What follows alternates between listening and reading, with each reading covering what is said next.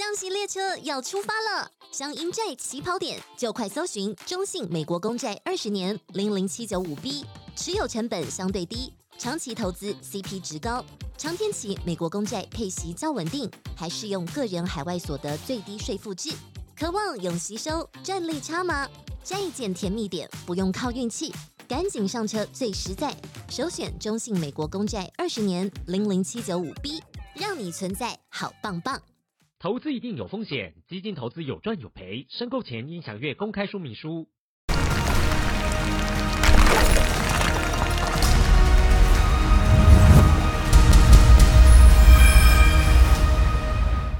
各位观众，大家好，欢迎回到《华视三国演义》节目。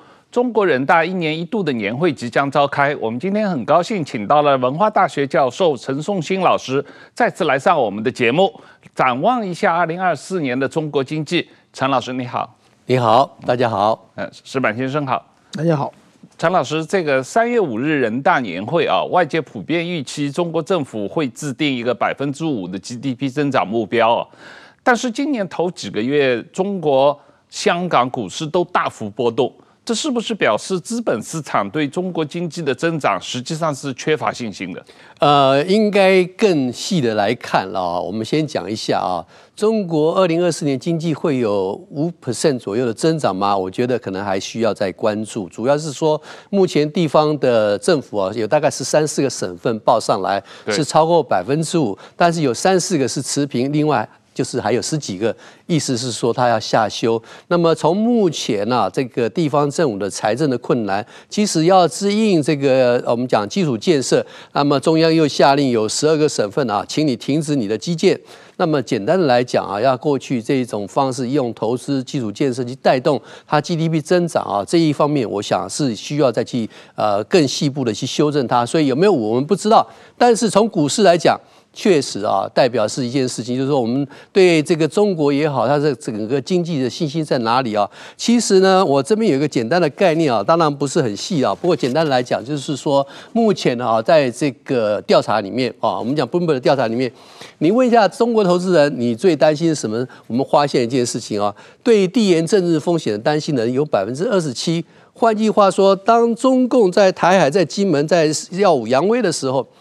不是只有这个台湾人是要让你下的啊！我告诉大家，全球投资人都在关注你下一步什么，甚至连中国投资人自己也在关注，因为对他影响也很大。所以这是第一点。第二个，中国现在是进入到一个实际上的通缩。如果从技术面来讲，大概有超过半年，在通缩的情况之下，等一下我们有机会再谈细一点的话，你会发现是说你怎么会去解决你通缩问题很难嘛？那第三点。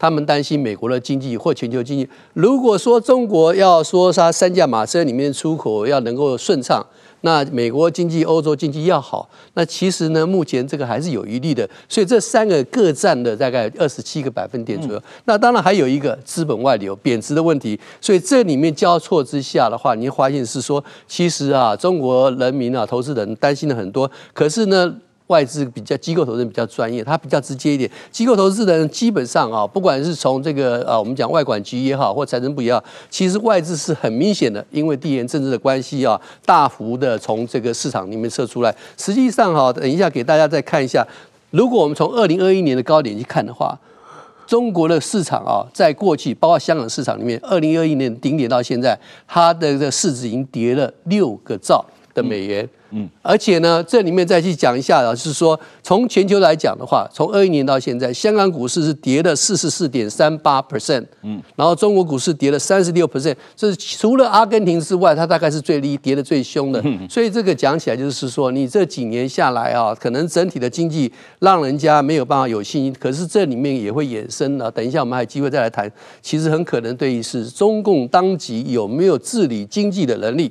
也产生一个信心的动摇，那么这个信心可能很重要，因为如果都没有信心的话，那我们就持续外走。那为什么我们会特别要提香港？是因为是说，其实啊，中国内地它可以利用不同的方式啊，包括国家队去把股市撑起来。可是呢，如果我们看香港，其实它就是中国股市的代表。简单的来讲啊，如果是从这个二零二一年、二二年的数据来看，上市的公司里面有五十五个百分点是中资，是。可是如果你再去细看它的交易量的话，其实实到现在为止，它交易量里面有百分之八十七是中资的，换句话说，香港股市就代表中国的股市。那你看看它这几年股市不好之后，香港的 IPO 直线下滑，这个很清楚，这个整个 IPO 就下来了。所以我们这样看起来，就是说，确实的，我想这个下来之后，我们可以看得出来，不管是国际的投资人，或者是国内的投资人，那么我们利用不同的指标来看，确实是对中国的经济啊，它的前景是感到忧虑的，甚至对中国这个治理经济的这种能力。基本上恐怕还是有一个信心危机。呃，现在中国政府用国家队的钱，呃，这个把股市 A 股撑起来，而且不让机构投资者卖股票啊，特别是这个中国国家队的钱都是去买这个指数基金嘛，啊、呃，这这样的话，实际上整个市场的资本市场的运作是人为操纵的，它实际上并不能反映。经济的基本面嘛，啊，啊，实际上恐怕更严重一点啊，就是说中国的目前呃掌权的或决策的官员啊，恐怕对这个资本市场的运作啊，可能他的理解相当的缺乏。资本市场最需要的是资讯透明，我们不怕坏消息，你坏消息出来，大不了我就直接见底，见底之后我们有机会反弹。中国是一个面子工程挂帅的一个国家，什么东西都不能跌，什么东西不能破产，那糟了，你把所有的这些烂的，我们讲疑难杂。杂症，你那么我跟大家讲一下，你里面的内脏你都烂掉了，你外面是，你看我我是一个很壮强壮，有啥用呢？对不对？你外外墙那那个没有代表说你实际上身体真的很好。那他目前情况之下是说，你让这个基金的人不能时候卖空，你不能做对中国经济不利的这个评论，这个还违反这个安全法或将来这个也有一些的国安法继续的修正。简单的来讲，当你在扭曲这个数据的时候。就外资来说，我就不跟你玩了，我直接撤。所以为什么这些时间撤的特别厉害？因此中国讲说我要吸引外资来，我们对外开放政策不变，太难了嘛？因为我要投资的前提就是我也要有充分的、完整的、正确的信息。对，结果你通通给挡了。那么你去扭曲的信息，我们又不是三岁小孩，没玩过股票，我当然知道这信息是假的。那我怎么会跟呢？那中国的投资人也很可爱，他一看房地产，我们过去都觉得股市基本上。一个是赌场了啊，但是我就投在这个房地产，那房地产跌得这么厉害，看起来也没救，而且那个根本问题没有救的话，你看看啊，大概这这两天啊，这个外资又开始要求碧桂园碧桂园做清算，坦白讲。万科很可能也是要爆雷，所以你不管你出台什么样的对策，你就会有另外一个地产商爆掉。然后你现在把这些的地产商的问题都移给银行，将来就是银行爆掉。所以我们这样看起来可以理解是说，中国目前呢，它这个主政者啊，对资本市场理解太有限，以至于他用这种扭曲的方法，其实很可能适得其反。我们作为一个投资人，我愿意说，你今天触底了之后会有机会反弹，我愿意去承接。可是我现在。看不到底，因为你什么都没有，看不到底的时候，那我继续观望。更何况这几年啊，世界的其他的资本市场有很多更值得的。我们讲上印度的市场啦，它就做得很不错。因为你有其他的市场值得你去投资，我宁可把钱搬到日本去，搬到印度去。那我至少就中国来讲，暂时观望总可以吧？那所以它目前股市大概不会很好。那同样的道理，除非他愿意针对他基本的问题，也就是房地产的问题做个解决，或者我们。投资的很难对中国的市场过度的乐观。石板先生，这个问题实际上最近日本股市经过几十年回到了这个 呃一九八零年底的这个最高点嘛啊，那这个呃很多中国投资者也把资金从中国挪到日本去投日本股市嘛啊，你你怎么看？就你从日本听到的消息，是不是日本股市最近的这个巨幅的上升？吸引了很多中国资金啊，对，应该怎么说呢？在日本这次股市上市上升，日日本人是最慌张的，不知道为什么涨得这么多。因为日本是大家知道，日本实体经济没有这么好嘛。嗯，这个资本，但我觉得中国啊，它现在就是说，过去是大家是对中国没有信是信心的问题，现在属于一个信用的问题啊。嗯，就是信心的问题，对你有没有信心是怀疑你的能力嘛。嗯。这个信用的问题是怀疑你的人品啊，这是更严更严重的一部分。就是说，我觉得就是现在中国经济搞不好的一个很大的原因啊，就是说，第一呢，它是就是说决定经济政策的是三中全会嘛。按理说三中全会去年秋天就应该召开了，是。那现在都过过个小半年了，你三中全会没有召开的话，你到底习第三届习近平政权你的经济政策？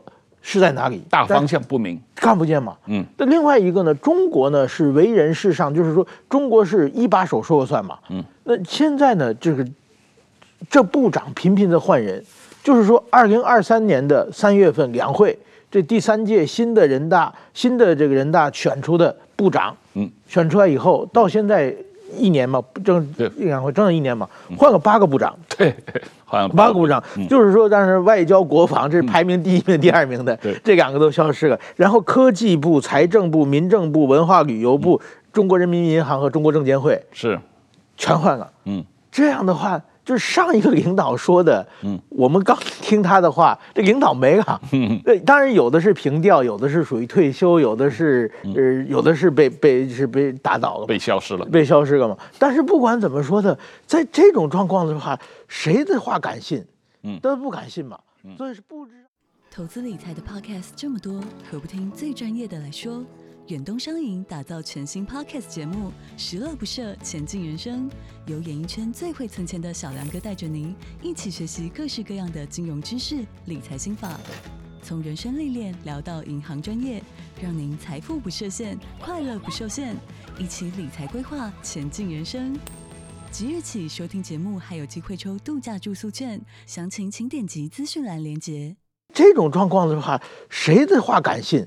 嗯，都不敢信嘛，所以是不知道下一任部长发是什么样的人。当然说部长听习近平的嘛，习近平到底怎么想，大家都不知道。在这种观望的情绪之下的话，那不可能大家把自己的真金白银拿出来去投资嘛。嗯，因为中国的政策的变变化性太大了。是，我觉得像像日本的股股市这么多年生长是成长，我觉得有一个很清楚的逻辑，就是说啊，安倍晋三、菅义伟、岸田文雄加在一起已经十年了。政策是一贯的，是，就是菅义伟和安田文雄还在继承安倍路线，对，所以大家觉得，反正你你是这么有，你游戏规则是这样嘛，嗯，那是有一个可预测性的嘛。但是中国现在完全没有可预测性，我觉得这个是太恐怖的事情。陈老师，我们刚才你特别提到了呃通缩的问题啊，对中国经济的影响，嗯、呃，现在这个数据似乎越来越差，PPI、CPI 都是负增长啊。你你觉得通缩对中国经济会产生什么样的影响？呃，基本上哈，这个通缩可能比通货膨胀还要更难处理啊。嗯那我简单的给大家一个数据啊，如果说我们来讲的话，它这个从统计来看的话，它很明显的是技术性的通缩，而且你看它 CPI 跟 PPI，PPI 就出厂价格。我跟大家解释 PPI 比较直接一点，就是说工厂的出厂价格连续十五个月，而且是大概是跌了二点五一 percent 啊，代表意思就是说这些的企业主啊，他在销货的时候是不惜牺牲它的价格，它比去年价格。还低了二点五，换句话说，它因为有产能在，它要去库存，所以它必须要赶快把它卖掉。那这个的影响就是说，哈，如果是这样的话，我们讲它会输出它的通货紧缩。那比如说台湾的或其他国家有些出口商品跟它同质性比较高，当中国在销价销售的时候，那我们其他国家也得销价来出售。在这种情况之下，它就输出一种通缩。那这种情况之下，代表一件事情，它的经济的动能是没有了。当然，我们还可以再去谈它的这个细节在。那另外一个就谈到它的这个 CPI 的部分了。简单的来讲啊，它。CPI 目前虽然表面上看起来是大概零左右，但是如果从这个数字来讲的话，你如果看到了汽车的价格，再看它猪肉的价格、食物的价格。这很离谱了嘛！它汽车的销售价格比它二零二二年同期的高点跌幅超过六个百分点。嗯，那换句话说，没钱了谁跟你买车？对不对？旧的有的就勉强开，事实上根本就不要开车，还比较划得来。而且呢，从这里面来看的话，粮食食物的价格其实也跌了五点九。那换句话说。这个是最基础的。当你猪肉、当你的食食物的价格都跌了这么多的时候，代表大家目前没有消费的信心。那我宁可把钱存在我的户头里面。所以我们现在可以看到啊，这个一般人的存款是在增加的。那增加的这种情况之下，当然是中国政府提出来是说，哎呀，我要降准呐、我降息啊，干嘛的？其实它是很难做的。为什么这样讲呢？因为呢，降准的部分啊，对银行降准，其实它必须要维持银行的获利。能力，因为银行吸收了一大缸子的呆账，如果他没有获利的话，那银行就会倒。所以这个是很难。那另外，他这一次好像降息的部分，老实讲是针对房子的部分的房贷五年期的，那是为了要去库存。可是是他的这个烂尾楼也好，或其他的库存的这个啊成品房、商品房太多了，我不知道什么时候它能够去除掉。所以在这种情况之下，我可以理解是说，他那个目前老百姓啊，即使你有降息，我宁可去借一个低的利率的贷款，把旧的高的把它还掉，剩下现金把它摆着，因为。在中国很现实，我们社会福利不好。我们这个讲起来就是说，如果你今天在社会福利支出，让我今天生病的话能够得到照养，让我们的老年人得到照养的话，也许我还可以做一些的消费。可是中国不是嘛？中国在这种社会福利支出上面是世界是排名在最末端的，他一向不注重消费，不注重社会福利。所以呢，当你把大量的国家的预算都放到这个经济大国、军事大国的时候，在你要促进国内的消费就难，所以我们刚刚一直在讲三驾马车出口，因为国内外的情势变更不顺畅，你现在是用便宜要销销销货，结果呢，现在呢，这个美国跟欧盟都在调查你是不是还倾销的问题啊。那么另外一个还有一些的这个保护主义在，所以出口它不会顺畅，虽然有转移，但是不会顺畅。另外一个基建，因为地方政府已经没钱了。地方政府要的是说中央你给钱，那你现在中央不给钱，说啊你们这些省啊有办法自己来，你们各个省的房地产的政策自己决定，自个玩自个报，那什么意思呢？那如果我地方没钱，了怎么办呢？那我只好想尽各种方法。所以最近传出来一件事情，在贵州啊有一个地方，他这个欠了人家这个工程款啊好几个亿，对，结果呢？他就是我们讲的是说以形化债，结果地方政府没钱了，然后嘛直接刚刚把他抓起来说你违法了，把这个民营企业家抓起来了。对对对，这个情况啊，对，所以我直接讲啊，原来中央在控制的好的时候，地方政府有时候不至于特过度离谱，但是中央地方政府的官员的素质啊。其实比起中央来，还是有一段差距的。当你直接放了之后，那地方今天老实讲嘛，自己在求生存嘛。那我该怎么做？我没钱了呀。那么尤其像贵州，它基础建设又出了名的荒唐，那怎么办呢？那只好赖啦。所以耍流氓一样，怕的是说其他的省份也跟进。那这样情况之下，中国内部的经济会很混乱，因为地方政府开始讲，老大哥中央，你再不给钱，我地方自己搞。那是不是说这样情况之下的话，呃，各个省之间都要互相来斟酌？因为兄弟登山各自努力是讲好听的，其实是每一个人在顾自己的生命。那这种竞争可能是恶性的，也不一定。那这种情况之下，我真的很担心是说，你本来觉得是说中共中央说了算，结果现在房地产因为问题太大了，我现在说你们自己省自己负责。那怎么办呢？所以我们现在对他的这种信心的情况，事实上是严重的不足。所以我才讲是说，在老百姓都很清楚，我可能今天工作就没有了，我可能减薪了，地方政府没钱给了。老实讲，那个失业率一直增加。所以刚刚讲啊，当你这个 CPI 下来之后，老百姓一开始，哎呀，物价下来很好，不是这样看的。CPI 一下来了之后。现实的就是说，厂方或者是资本家，他想是说，我今天销售的价格已经变差了，那怎么办呢？我要么就裁员，对，要不然就减薪。所以实际上它会养成恶果，那最后结果再撑不下的官场，所以现在这么多在关，关了五万多家以上吧，所以它会有一种恶性的循环，那失业率就会上来。那你现在失业率的数字又是让人家觉得完全无法相信，不管是城镇的失业率或今年的就业率，我们看起来都是蛮奇怪的啊。所以这样讲起来，就是说他在帮他的社会的问题的制造一些定时的炸弹。那因此呢，通缩的问题，它必须要赶快解决，让它的动能能够恢复。如果不行的话，将来这个失业率很高，而且会带动一个境外的效果是什么呢？这些工厂关了之后，将来就没有产能了。目前国际的需求不旺盛，所以呢，中国要出口不顺。可是过两年，因为 AI 的革命带动了需求啊，我们在两三年之后就会很明显看到更强烈的需求。当国外需求来的时候，中国的工厂可能已经关了。这个时候你没有办法去满足国外的需求，那怎么办呢？所以这个时候你就会发现说，其他的国家有准备的将会取代中国出口的地位。那这个我们看得到了很清楚，就是像印度一样，所以它目前面临的是一个很很辛苦的一个状态。我们诚心的说，中国现在其实面临的是一个系统性的危机，不管在金融或经济都是。如果它不能够承认它的问题，坦白讲，让这些企业倒，直接清算，其实我们对外资来讲会认为是说，中国政府终于愿意面对问题。终于愿意面对现实。如果你这样子的话，基本上还是搞个面子工程。那我们什么时候敢进去中国市场？不管是房地产市场，或者我们商业，包括它金融同业的拆借，我们也不敢借给他，因为他银行里面也有问题啊。所以这种情况之下，我觉得他们的这个官员确实在这方面的能力，让我们非常感到了忧虑。陈老师，你刚才特别提到了出口问题啊，实际上我有特别注意到中国政府应对通缩的办法。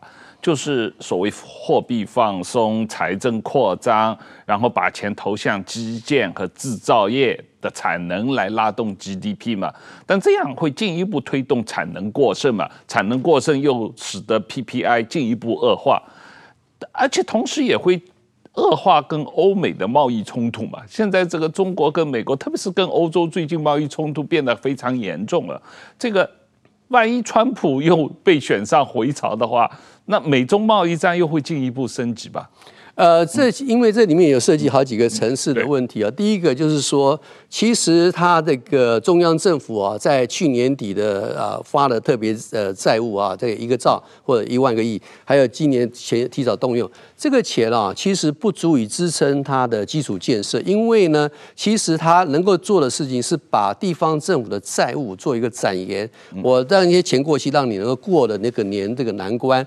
那真正要基建确实有困难的证据在哪儿？就是说，他最近就是宣布这十几个省，你的基础建设给我停下来，嗯，除非你有什么什么条件可以满足，那代表一件事，中央已经没有钱了，而且他也要证明说你地方那个财政收，中国这些年。啊，它其实很明显的是在沙洲上建筑高楼大厦。嗯，换句话说，你基础都没有稳，你是用泡沫建立起来的。你现在突然发现是说，哦，我现在再花不动了，因为。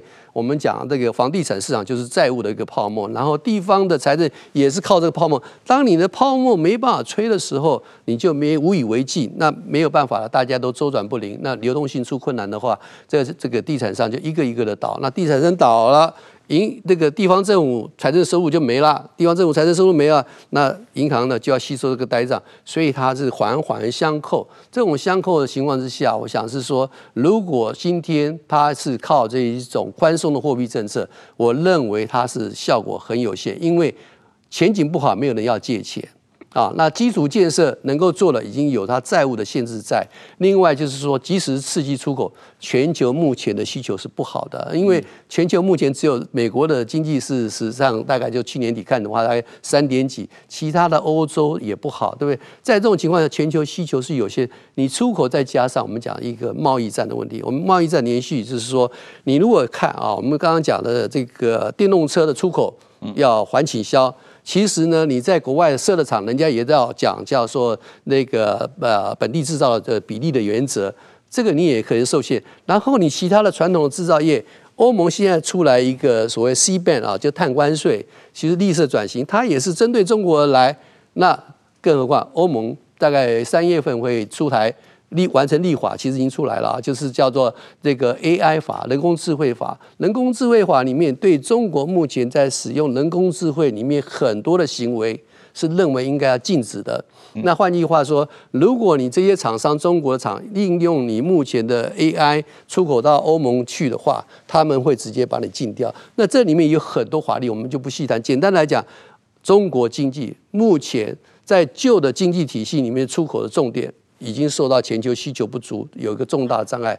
在新的他讲的策略性的行业里面，电动车啊、电动桩啊、充电啊的 AI 等等的，国际间其实也正在采取这个必要的措施，来避免中国在这方面的一个滥用它的地位。所以，中国目前是内外。都有困难，在这种内外夹击的话，我们用一个形容词，就是说，它就是在一块大石头跟一块铁板夹在中间，这个夹心饼干或者是一个三明治状。我想，事实上它的政策空间很有限，你不能够降准，你又不敢让你的人民币贬值，那你还有什么空间太大可以做。那么你的财政手段，目前债务已经到两百八十七趴的这种 GDP，其实它的空间很小。石板先生，刚才这个陈老师特别提到了贵州啊，最近贵州新闻很多啊，贵州全省大火，好像烧了几个台湾的面积啊，呃，然后中国政府也不敢报，也不敢这个救火，而且。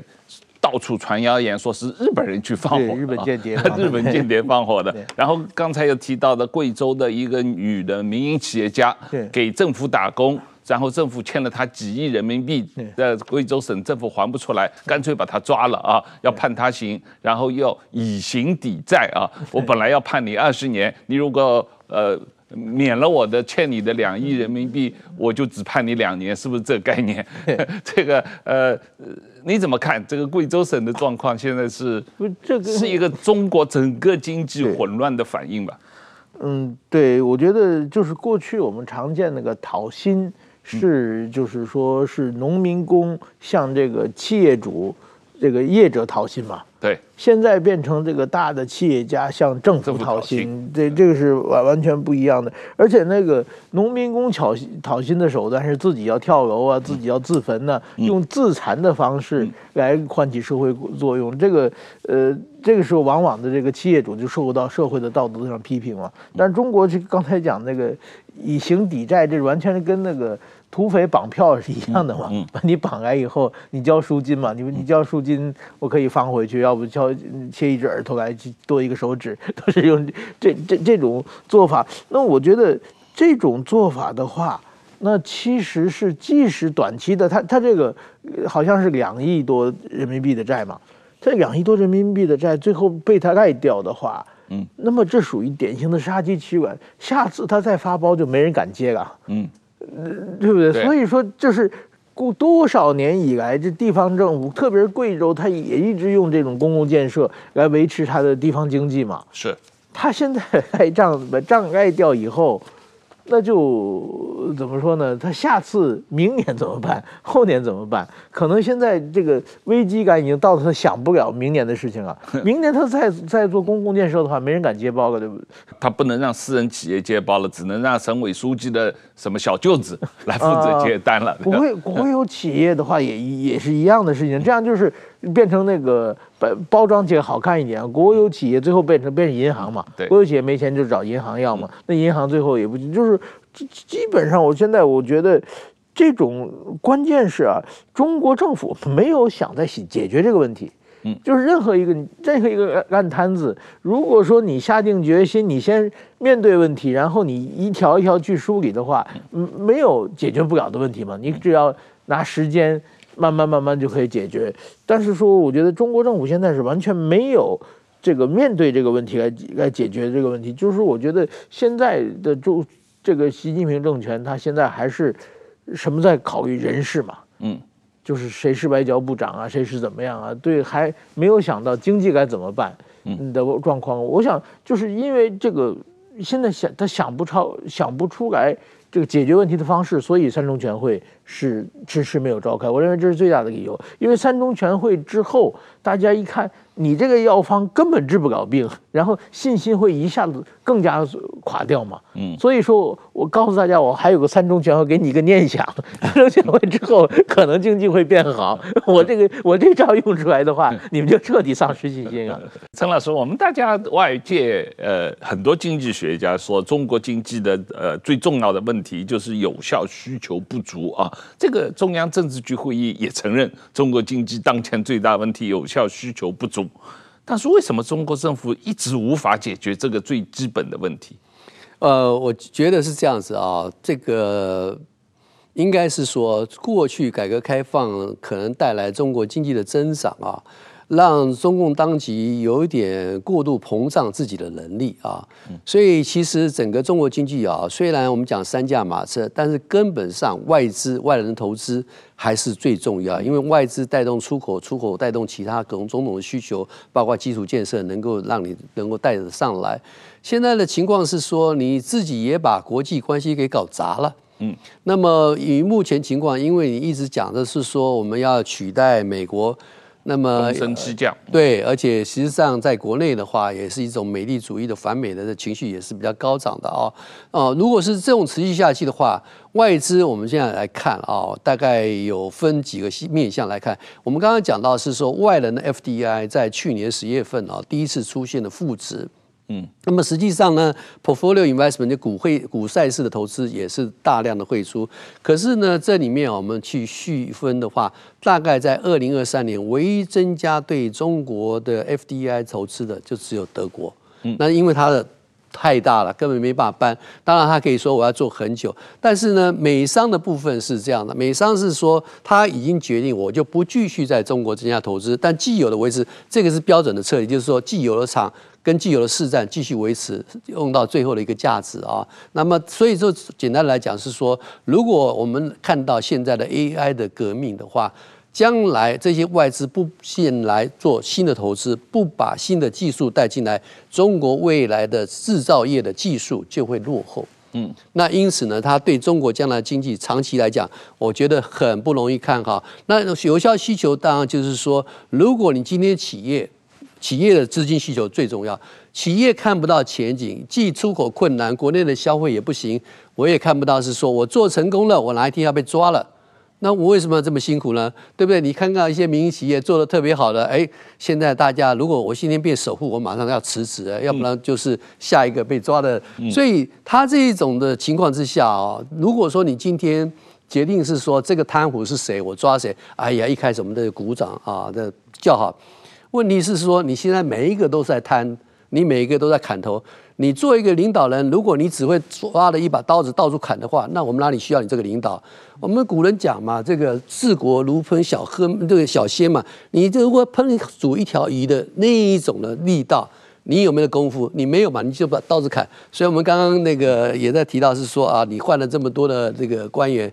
坦白讲，照这样换下去的话，我觉得他需要考虑的应该要换掉李强，因为你总要找一个人来担起这个责任来。所以啊，这里面在讲是说，如果你要制造国内的需求，你要让大家对经济的前景有信心。可是大家不只是没有信心，而且我们刚刚讲到国内的部分，你再次降息降准，我们都不愿意借钱。啊，那我如果能够有本领的，我就把资金逃出去。我们看到这个未来中国可能比较麻烦，他可能还会把国内的这一种烂尾楼的问题出口到国外去。为什么呢？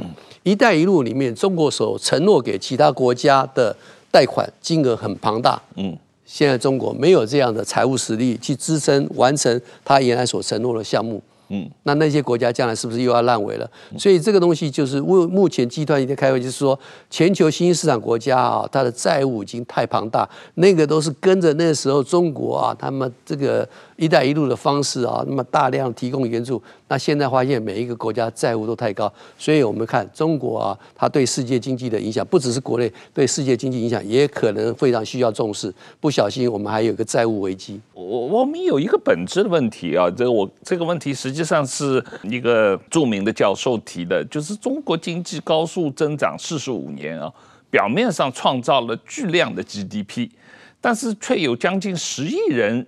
月收入不到人民币两千元啊，这个是也是这个呃中国的这个研究机构自己公布的数字。这个四十五年来积累的财富去了哪里？非常好的问题啊，这个就代表中国的经济增长的模式啊，它的这个 growth model 里面有一个基本性的问题在。它的这种经济的增长模式其实是让极少数的精英去掌控。全球的经济跟金融的资源，那他们可以分到口袋里面。我们讲今天有什么好事情，谁包了什么工程的国营企业，那么你自己这坦白讲，你血统存在，你就在那里面。一般小老百姓你没有这个机会，所以呢，小老百姓是被割韭菜。我们简单再讲一个道理啊。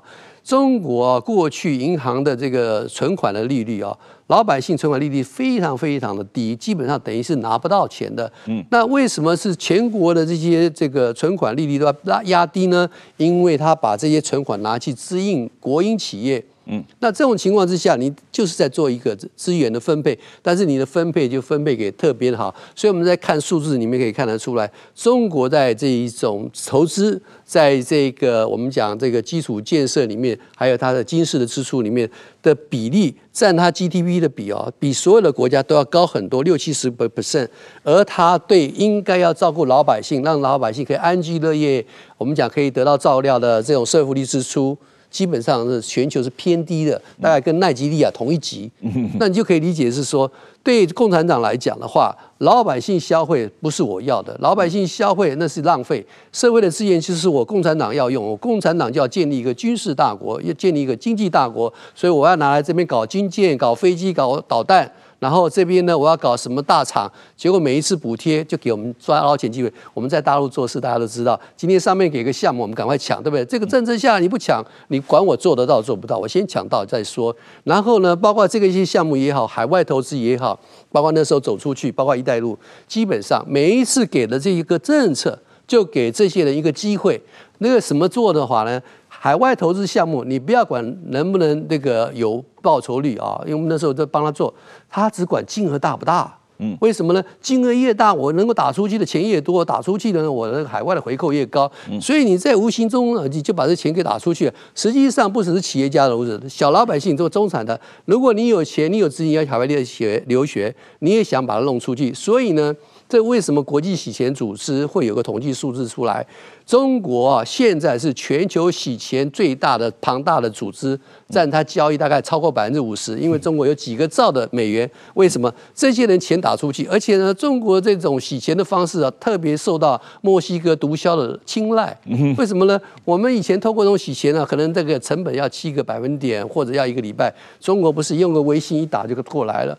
而且呢，基本上。本来那个成本只要一趴，现在大概两趴花，而因为中国的人有太多人需要把钱打出来，所以你会看得到中国看起来表面有成长，但是可能在财富分配的时候，它是一个非常畸形的一个发展，导致一般的小老百姓他基本上的所得是很有限的。那真正有钱的人呢？你看见，哎呀，这个我们讲这个是啊，我们讲这个一线城里面的看起来多么光鲜亮丽，到海外里面看起来多么豪华。这都是摆出来，都是老百姓的钱。那现在情况是说，这些人的钱都在海外。我利用机会，那时候记得吧？哎呀，IPO 来，赶快我们挂牌上海，到香港去，香港挂牌花美元债，拿了钱，然后再怎么样？基本上这些都是在搞钱出去。所以说啊，中国经济增长虽然说有被称为是一个奇迹，但是一。一般的老百姓并没有受益，受益的是他的精英的领导层，还有精英里面我们讲的是这些企业的国企的这些老板们。所以在这种看下来，就是说这样子，如果现在经济进入到其实有可能是危机，也可能进入萧条，或至少是衰退的话，老百姓可能在目前基础的生活需求不足的情况之下，会逐渐出现不同的声音，或者甚至有更多的社会事件。我跟大家顺便解释一下，就是说。中国人储蓄率非常高，你现在第一年、第二年经济不好，他可以撑。你就像那个时候疫情期间，因为储蓄率本来很多，本来就不相信政府。但是如果这样持续长一点，他的储储蓄用完了。那问题就开始要出现了，所以我们必须要放眼在未来两三年里面，中国人的储蓄率它是不是节节下滑？那用掉什么情况之下？那么中央政府如果在没有办法把经济带上来的话，那恐怕接下来就会有社会的问题。不过王岐山说中国人吃草吃三年都没问题，让我们看看会不会要吃草吃三年还能撑得住啊？我觉得改革开放创造的财富应该到了什么坦桑尼亚呀、斯里兰卡、津巴布韦这些国家了。我觉得习近平，我在就是习近平推出这个“一带一路”构想是二零一三年，对，那之后他就全世界到处去访问嘛，到处去访问，嗯，先做一篇在现在那个国家这个。报纸上写一篇我们怎么友好怎么友好的文章，然后比如说他去坦桑尼亚，坦桑尼亚是毛泽东的时候在坦桑尼亚修铁路嘛，对，然后站铁路，对，有很多中国的工人在那那里就丧生身故，然后呢，这个以后邓小平以后，坦桑尼亚是非洲的农业国，根根本没有什么资源嘛，所以中国邓小平以后改革开放就就不重视了，习近平再次重视，然后他去的时候就是。他去给那个坦桑尼亚铁路的这个上升的中国的员工上献花，嗯，一看那坟墓都是刚修的，那 都是五六十年前过世的人嘛，都是中国先拿一笔钱先修，给领导做面子。我觉得中国这个所有的钱啊。都花在习近平的面子上啊，嗯，那么就是一三一四一五那几年，习近平的外号叫大傻逼嘛，嗯，到处去花钱，嗯，那么现在你看习近平这个出国的机会少多了嘛，嗯，最近很少出国嘛，嗯，他主要没钱了嘛，嗯，没他以后以前过去演讲完之后一定要就是说签合同，对，签合同，嗯，捐你多少钱，然后免除你多少多少钱债务。然后每次都这么玩。最近中国确确实是我估计这个有钱没钱跟习近平出外的这个次数有绝对的关系的。我我觉得这个角度分析很好啊，这个确实是中国有钱没钱跟习近平这个到全世界各国这个呃签合同的次数有 直接关系啊。陈老师你也有讲到这个房地产的问题，碧桂园啊、万科啊，这个这个这个房地产泡沫破裂，这个已经是呃。大家公认的事实了啊，那当然，它对家庭和企业资产负债表冲击也是系统性的，然后而且时间已经好几年了。但是问题是，这个房地产的风险是不是已经出清了？整个房地产呃的泡沫呃，并没有，好像跟美国那个时候房地产泡沫破灭。这个状况不一样，中国的是像慢慢挤牙膏一样，一点一点一点。呃，本质上是中国政府不让国营企业和国营银行破产嘛，国营企业、国营银行不能破产，所以整个房地产的泡沫或者地雷，实际上是没有办法本质上解决的。呃。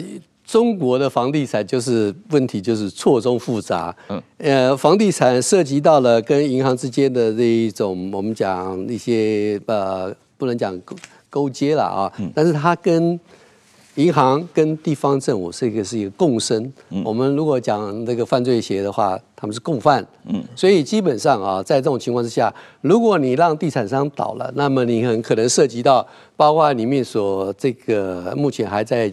啊，有点价值的资产归谁的？那银行要拿回多少？所以这么复杂情况之下，他为什么我们恒大明明好几年前就知道出事了？嗯，那为什么不让他倒，不让他清算？主要的原因就是说，我要先清楚一些事情，我的份我能不能拿得回来？嗯，银行也想说我的担保品拿了回来，那地方官员是说，那你们还是而且还不能清查，查了之后大家都有事，对不对？嗯、所以这种情况之下，他一直都没有办法解决。那么这一次应该某个程度来说，恒大来讲，应该是外商认为是说我对中国放弃了，嗯，因为你们这样拖一拖拉，结果老把第二天，即使我们有一个清算的这个执行命令。到了中国去，资产都在中国嘛，你也无法执行。所以为什么这两天你又看到碧桂园的外人啊、呃、投资的部分，他提出来要求清算，主要是说我就认清了，反正拿不回来，干脆直接执行。执行的话拿了多少算多少。对外资来讲，等于是说我停损，而且呢，我账上不再会有或有的负事项，就是说可能会或有的应收账款没有，我就直接算了。嗯。但是呢，问题就是说，如果这一个岛一个岛。就像中国现在说，每一次放出来的这一种呃不痛不痒或者治标不治本的这一种刺激方案，其实每一次出一个方案出来，就会有下一个暴雷。中国的地产商要暴雷的加速太多了，绝对不是。我们现在只看说啊这几家特别大，那么那么标题上面特别好下，不是，它是整个结构性的问题。那如果说看它目前的库存的话，去库存没有十年做不到。嗯，那老百姓现在开始问题就是说，目前有个地方政府说，我今天因为房价已经跌了啊，那我要求是说，我现在停止那么缴我的这个贷款就断供。那么有一个地方政府说合法，你可以断供。我不知道它未来的效应是什么，因为你从头到尾没有拿到所有权。如果这地方的法院愿意判决是说，基本上你既然没有所有权，你就可以不继续缴贷款的话，那很多人就不缴。不缴的话，我跟大家讲啊，那个银行惨了，因为银行它中国银行的主要的这种利息收入就是不动产的放款，如果这样大家一起断供，那银行怎么办呢？所以这里面就是说环环相扣。我所以刚刚这个主持人讲的很好，中国政府目前在挤牙膏，看到一个问题给一点，这是标准的，嗯，不专业。嗯，你有专业的话，你就知道说，我今天有这个问题的时候，后面会有两三个问题是什么？我从源头里面去把它切断，让大家觉得是说我可以有信心。可是他目前没有这样做。这种情况之下，你要让小老百姓目前就业可能有余力，薪水已经被减低，然后未来前景不知道，年轻人又躺平，你还让我说降息，你可以这个从呃到一线城里面可以多买几户。谁理你啊？就像现在香港也宣布一个政策，就是说原来去香港买房有特别的限制嘛，现在把那个租税给减掉，就说哎，欢迎你们外国人来啊，你可以买好几套。这个时候香港是要去买，是同样的问题。所以我们今天讲的是说，它是一个结构性的问题，需要去认真的面对。那刚刚主持人讲那一句，有一些该倒，如果早点倒就是停损。当我看到中国政府下令清理，让那些该倒的倒，该合并的并，该怎么处理的话。我才会认为说啊，那就是一个底部。如果他中国政府迟迟不愿意承认目前这个尴尬的状况的话，我们还不知道底在哪里。不过这个我我中国政府真的是不承认，因为在呃所有的媒体上还是在说要这个讲好中国故事啊，唱好中国经济，而而且谁要讲坏话就给他屏蔽了啊，就给他这个呃灭口了啊。那这两年呃有一个数字，我看很多人讨论说中国 GDP。占比美国的 GDP 从两年前的百分之七十五跌到现在百分之六十五啊，那这个就是东降西升了啊，这个跟这个台湾逃到中国逃到中国去的林毅夫的预测完全相反嘛。那这个呃，问题是资本市场对中国经济的长期发展前景信心恶化。一个是一个是没有信心，另外是个没有信任，而市场信心又是经济能否根本复苏的一个关键所在嘛。因为最后，特别是金融市场最本质的问题是一个信心问题。如果大家现在没有信心，就是一个恶性循环嘛。他目前这个恶性循环啊，可能比主持人所讲的还更范围更。扩大一些来看啊，我们刚刚讲的不动产导致地方政府的债务危机，地方政府危机加上不动产危机导致银行的危机，这所有的危机加起来，中国政府的财政危机跟中国的债务危机，然后会发现是说消费都不行了，出口都不行了，没有一样行，国内外都不行。这种情况之下，坦白讲啊，如果我们这一波，我想这一波，这一波是一个世纪性的变化，我们绿色转型，整个经济的改变。或者是 AI 的转型，这一个部分目前是全球工业化国家它所投入的最重要的一个工作。你这一波刚好中国在衰退，你没有搭上这一班车，将来 AI 的革命或绿色转型的革命，中国里面占的份额。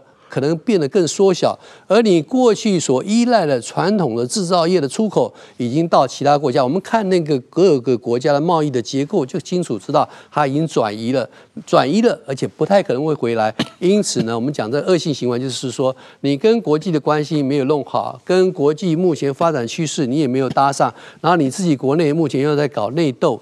然后你发现问题，你都不承认，我们就讲是说哈，这个习近平上来以后，包括之前跟川普的一个斗争啊，他这个最大的一个毛病，这个人死不认错，从不低头，这个东西啊，就是唯一一次让我们觉得稍微有改变，也不是真的改变，就是说这个疫情啊，突然之间宣布消失了。除了这个之外，我看不出来他哪个地方愿意低头。但是这个对中国来讲影响就很大。所以刚刚讲每一个部分是环环相扣。那我刚刚讲，如果他没有搭上这一波全球经济的变革，中国经济将来也会很惨。所以一个一个一个相扣，它很可能将来在全球或者在美国的 GDP 的份额，可能还要比现在更小。常老师，刚才石板先生提到了这个人大开会啊，从去年。到今年这一年中间，国务院已经换了 七八个部长级官员了啊。那这个呃，就我们看来，现在二零二四这个换部长的状况，恐怕还还会继续啊。这个特别是证监会主席最近换掉，而且据说是在跟习近平开会的时候，这个前任主席当场就被撤掉啊。这个因为看股市这么跌，习近平坐不住了啊，所以他要亲自指挥。撤证监会主席来来稳住这个股市。那在领导班子这种动态动荡的状况底下，二零二四短期中国经济往何处去？我想中国在二零二四年啊，它必须要先能够稳定两件事情，一个很可能会发生的金融的系统性危机。也就是说，我刚刚讲了断供或者企业倒账，或者不动产里面的地产商的相关问题，甚至有一些是担保地方债的问题。如果这些你目前全部移转给银行，而且说你可以不要揭露啊，那换句话说，你不披露的话，你就不列入你的呆账里面。问题在市场里面，从这个银行业的 NIM 或从银行业目前的股价，你已经可以看得出来，这些银行是奄奄一息。嗯，现在情况就是说，如果老百姓啊对银行也丧失信心，这是很可能发生的，因为我们自己都有经历过嘛。哎，突然之间我要领个钱领不出来了，嗯，然后呢，本来转账对不对？本来应该是说可以转多少钱，一年可以打多少出来。现在不行，现在是呃潜规则，超过三千块不让你转。嗯，那换句话说，如果是这样的话，那我每天转三千，因为我觉得你该快挂挂了，对不对？嗯、那这种东西会一种传染出来，传染出来就是说，小老百姓宁可放现金在家，或者买珠宝或者什么在家里面，我也不愿意去。那这种东西是一个信心危机。如果银行也出现危机的话，那你整个体系里面最后的表现出来说啊，一切的呆账都没问题。你会发现它爆在银行里面，那这样一爆的话，你的经济所需要的动能来自这些银行资金。银行是中国最需要，中国不是靠股市的。当这个银行的资金中断了之后，所有的产业的所有的经济的活动基本上都会受到影响。我很担心他们目前在这种银行的监理上面啊，有点太过外行，导致于这个危机让人家觉得很可能。很难避免。那我希望中国政府可以避免，因为中国如果出现系统性金融危机，一定是全球性的影响，这个是我们很担心的一件事情。那如果在经济上，你既然有经金融系统性危机的话，你的经济的每一个氛围、每一个部门，不管你三驾马车哪一个，没有一样可以走得通，那社会问题恐怕就出来了。嗯，你这个观点实际上跟美联储的主席的看法有点不同，他认为中国发生危机对美国经济影响不大。呃。我跟大家解释一下啊，直接影响不大，但是其实中国的这个经济发展这些年都是靠美国跟欧洲很多的资本家进去投资，对美国当然有影响。我知道他作为一个政治人物可以讲没有影响，不可能没有影响。第二个，我们现在看看美国的大银行家，美国的银行过去这一年里面从中国的撤资撤了大概二十五个百分点，那你要知道，你撤了二十五个百分点是几十年下来的投资。你撤了百分之二十五，你还有百分之七十五，哎，怎么可能没有影响？我们就比如说最近讲了一件事情，像 HSBC，嗯，他最近在这个交通银行的投资，他把它打掉，啊、嗯，对，你为什么？因为。因为你这个交通银行，你的投资，你持股比例这么高，对不对？你的跌价损失是多少？换句话说，所有的产业，包括花旗在里面，你在中国这些年来的布险，不管是放款或者是直接投资或其他的参与，还有中国里面的境内的所有的美商企业在。怎么可能没有？大家都不是说寄望中国的市场吗？中国现在如果陷入经济危机，会没有影响？Spill over 是一定的。其实我们在国际间有个统计数字啊，如果中国经济萎缩，再加上全球目前的货币紧缩，对整个全球经济影响数是多少？这个都是有数据可行。嗯、是。所以我觉得目前比较让我觉得可以参考就 OECD 啊，因为它不像美国人一定要讲政。Fed Chair 一定要讲政治化了啊！但是如果里面是一个经济的分析的话，就看得出来每一个地区受的影响数不同，因为产业关系受的影响不同，绝对不可能美国不受影响。美国现在因为总统前几年，一定要讲的嗯比较乐观一点。好，那今天这个呃非常高兴，请陈老师再次来上我们的节目啊！这个很多问题我们可能还需要。再做一期要谈一下，特别是银行的问题，我觉得这个当然有点呃技术性，有点专业，可能呃我们有机会请陈老师再来跟我们谈一下。呃，谢谢陈老师的时间啊，谢谢陈老师，谢谢石板先生，谢谢大家。